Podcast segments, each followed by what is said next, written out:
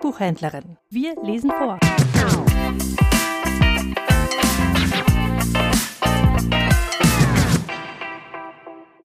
Psalm 98 aus der Lutherbibel in der Revision von 1912.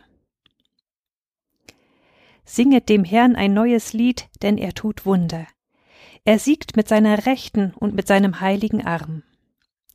Der Herr lässt sein Heil verkündigen, vor den Völkern lässt er seine Gerechtigkeit offenbaren.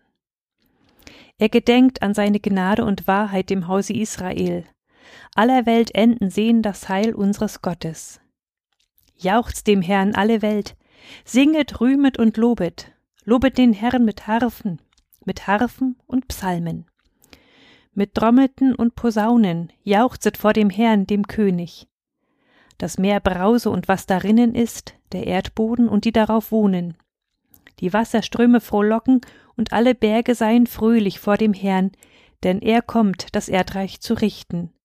Er wird den Erdboden richten mit Gerechtigkeit und die Völker mit Recht.